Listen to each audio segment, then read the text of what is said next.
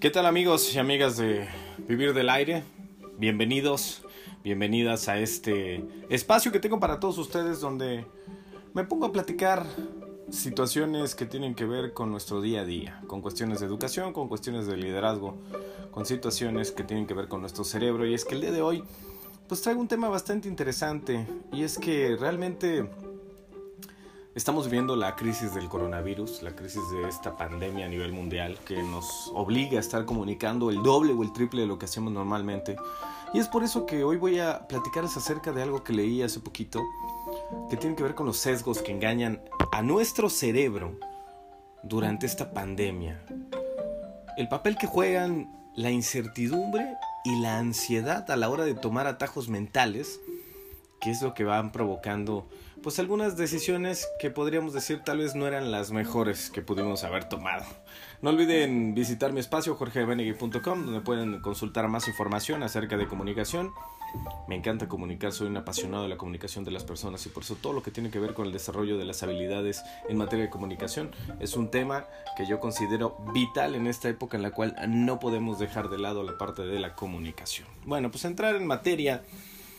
Y es que los sesgos para la banda que, que tiene duda acerca del concepto que vamos a manejar aquí a través de este podcast Vivir del Aire, los sesgos son esos atajos maravillosos, si les quiere llamar uno así, de nuestro razonamiento que hacen que seamos por lo general pues muy eficientes, ¿no? Tomando decisiones, porque les explico de manera rápida, nuestro cerebro actúa por sí solo basándose en su experiencia, ¿no? En los recursos que tiene más a la mano, eh, y es lo normal, pues... Eh, el hecho de que vayan eh, desatornillándose las cosas para ahorrarnos energía. En pocas palabras, nuestro cerebro está al servicio de nuestra comodidad, lo que representa el menor gasto de energía.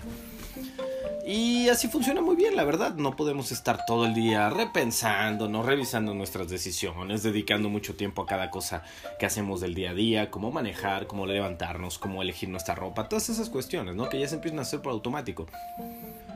Pero en determinados momentos, elegir esos llamados atajos, esos sesgos maravillosos mentales, pues nos lleva a caminos equivocados, ¿no? Sobre todo en situaciones en las que, pues no es fácil pararse a pensar, ¿no? Como la que se sufre en este confinamiento por la pandemia, ¿no?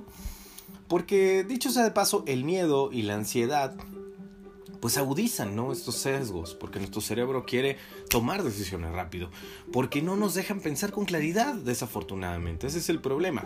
Que hoy más que nunca nosotros debemos tratar de repensarnos las cosas, de evitar estos sesgos. Y esto lo aseguran varios expertos.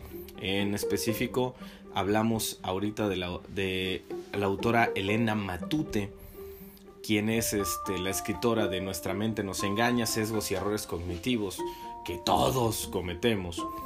Ella dice que conocemos muchos tipos distintos de sesgos que en alguna medida pues pueden estar afectando a nuestra forma de afrontar la, el confinamiento, ¿no? Desde que se empezó a informar del brote en China en enero hasta ahora que estamos llegando aquí en México al pleno aislamiento domiciliario y esto puede actuar en direcciones completamente opuestas dependiendo de la persona a la cual pues les usan estas cuestiones. En palabras textuales de la psicóloga de esta catedrática de la Universidad de Deusto, Elena Matute, el miedo y la ansiedad agudizan los sesgos porque no nos dejan pensar con claridad. Así que debemos poner alta atención ahora en cuestión de evitarlos. Por ejemplo, vamos a, a ponerlo en la vida práctica. Uno de los sesgos más evidentes que se han puesto en marcha en estos días es el sesgo de disponibilidad. Por ejemplo, a la hora de tomar decisiones ágiles lo hacemos pensando en los ejemplos que tenemos más a la mano. Y por eso nos da más miedo hacer viajes en avión que en coche, porque son mucho más habituales y espectaculares las noticias de accidentes, por ejemplo, de tráfico aéreo, aunque sea más probable que, que tengamos una muerte al volante, por ejemplo. Pero este sesgo no pudo, nos pudo llevar a pensar pues que este virus no supone grandes riesgos por ejemplo aquí en nuestro país. Que hasta ahora pues las pandemias recientes no habían golpeado tanto a México, entonces pues minimizamos el peligro o al revés, ya que las repetidas imágenes de féretros que vemos nosotros en las noticias nos pueden provocar ansiedad y pánico y puede hacer que hagamos lo totalmente contrario, que es pensar que la vida se va a acabar con esta pandemia.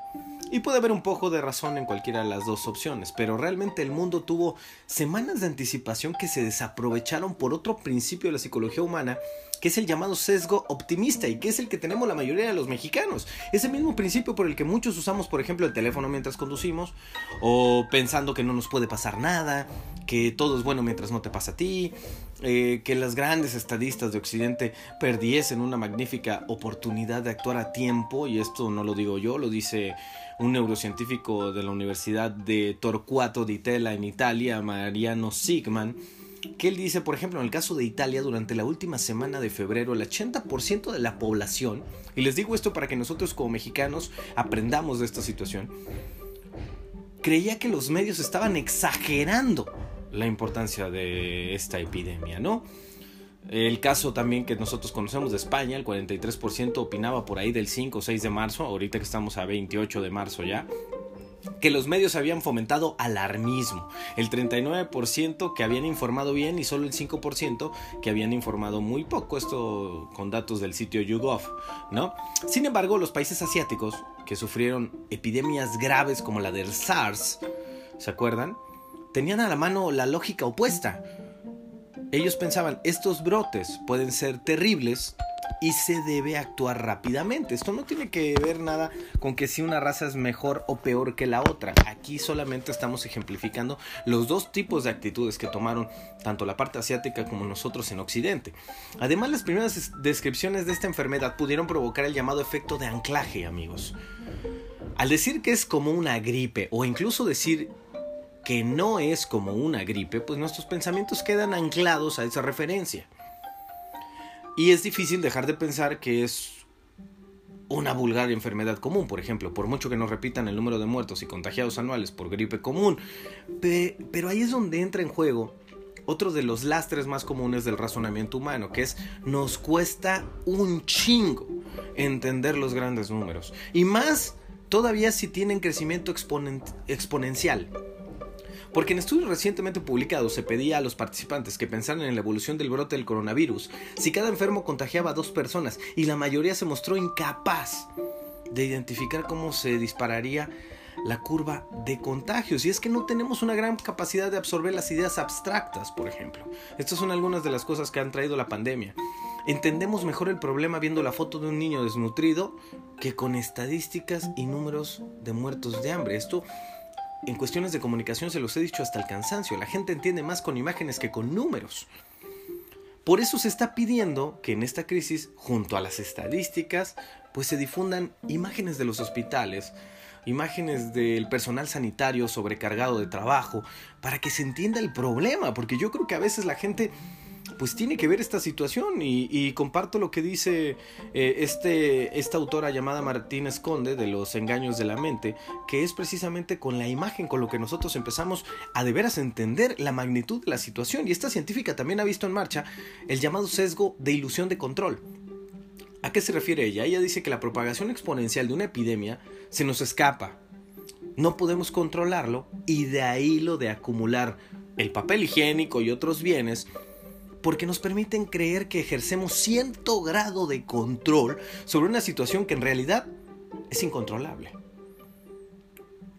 Y es que un comportamiento se vio reforzado por la naturaleza gregaria del comportamiento humano y la necesidad de imitar a los demás en situaciones de estrés. Seguimos intentando pertenecer haciendo lo que los demás hacen sin, sin, sin tocar del lado de la lógica o ver cuánto necesitamos o pensar más allá de la parte del individualismo. Y es que los mejores especialistas ahora nos vamos a la parte también importante que es la psicología social. Han publicado un artículo de urgencia con claves para apoyar la respuesta frente a este brote.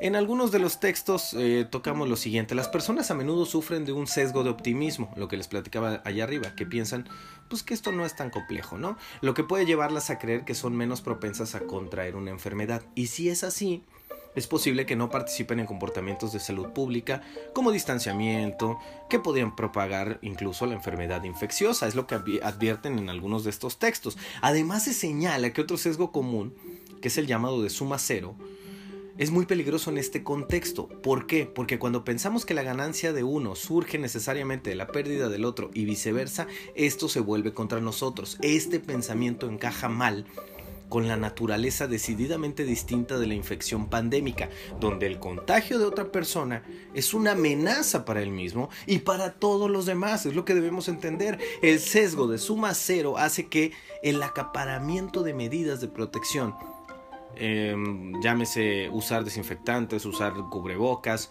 todos esos detalles, sean psicológicamente convincente, pero en última instancia contraproducente es lo que señalan algunos, algunos eh, investigadores de las universidades más prestigiadas como Harvard, Yale, Stanford, Cambridge, que advierte que la necesidad de comunicar esta percepción errónea debería ser una prioridad.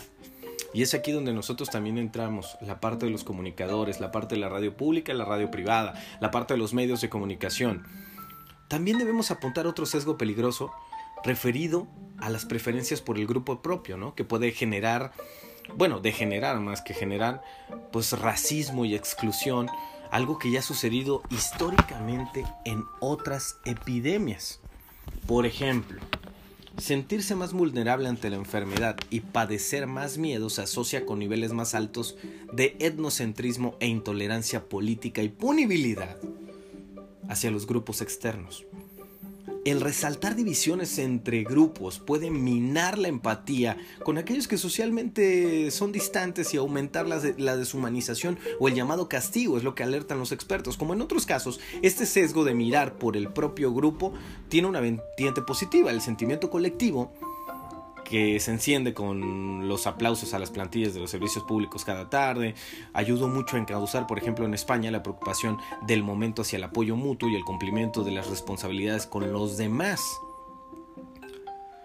Pero la división, la división entre grupos puede exacerbar por culpa de otro atajo mental tan común como nocivo que es el sesgo de la confirmación.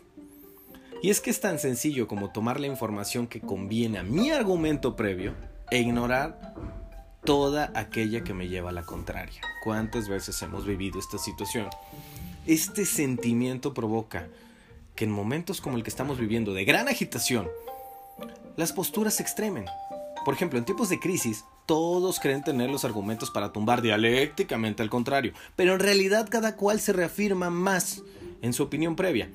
Esto lo explican eh, algunos expertos porque creían que, por ejemplo, el gobierno es malo, lo acusaron de gobierno criminal, o quienes rechazan las políticas de algún partido, cómo lo harían ellos si gobernaran. Por lo general, encontramos argumentos para atizar con más fuerza al que ya atizábamos antes.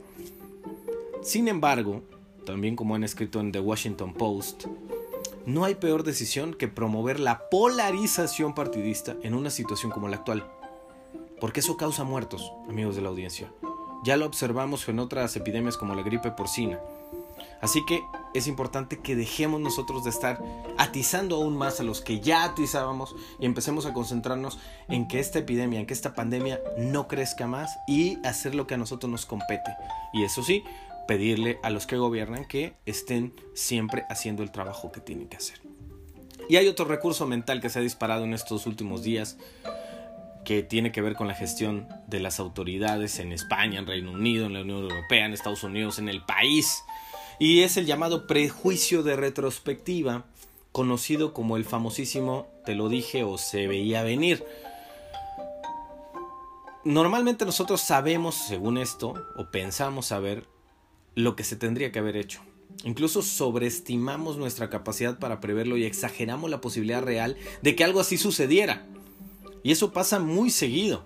Por ejemplo, el Instituto de Investigaciones Económicas y Sociales en Irlanda preparó un informe sobre la crisis del coronavirus para su gobierno en el que advertía, o advierte, porque todavía es válido, las personas generalmente creen que un resultado siempre fue más probable una vez que saben que sucedió. Durante meses o incluso semanas, pues esto puede llevar a una percepción de que las autoridades deberían haber sabido dónde se dirigían los eventos, dónde tenía que ser esto, cuando en realidad pues la incertidumbre era más grande porque cada espacio es diferente. Y este sesgo se encuentra pues con un gran apoyo en el llamado primo hermano de este sesgo mental que es el efecto Dunning-Kruger que en estos días ha llenado las redes de epidemiólogos y virólogos que están eh, trabajando, ¿no? Que son personas poco preparadas o poco conocedoras de una materia que se perciben a sí mismas como expertas. Tras informarse superficialmente o darle una repasadita, y eso nos pasa mucho también a muchos comunicadores. Nosotros no somos epidemiólogos, no somos virólogos. Tenemos que dar información que nosotros hayamos obtenido de gente capaz, pero también cosas que hayamos puesto en práctica que hayamos hecho nosotros o que hayamos visto que funcionan o no, no solamente criticar por criticar. Y es que Matute, Elena Matute, allá en España, está pensando en diseñar un estudio para analizar el crecimiento de la ilusión de control porque ha detectado pues que esto podría estarse disparando. Es el llamado pensamiento mágico, las ilusiones de control, que hacen que mucha gente recurra a remedios inútiles, a pseudociencia, a supersticiones, creyendo que están pues eh, basándose más en muchas cosas estos días por la necesidad de agarrarse a algo, priorizando el bienestar individual y el de su familia. Y esto es normal, se ha dado bastante, bastantes eh, ocasiones en innumerable cantidad de situaciones. Y esta necesidad de retomar el control, cuando no puedes ni salir de casa, debe reconducirse hacia los comportamientos que sí son útiles contra la pandemia, o para los demás, como la higiene meticulosa o el toser en el interior del codo. Así que es muy importante que dejemos de hacer caso a situaciones complejas, que repasemos nuestra rutina, consultemos información en fuentes fidedignas, que no estemos sobresaturándonos o infoxicándonos, o sea, intoxicándonos con demasiada información que hay afuera, medir nuestros tiempos, retomar nuestros eh, espacios en los cuales estábamos llevando a cabo para cumplir nuestros objetivos, aunque sea desde casa, y no volvernos locos en el intento. Recuerden que estoy en jorgemenegui.com, ahí pueden enviarme un WhatsApp, ponerse en contacto conmigo y podemos platicar, porque si lo que necesitas es platicar, necesitas a alguien que te escuche en este tiempo de pandemia, yo estoy ahí para ti.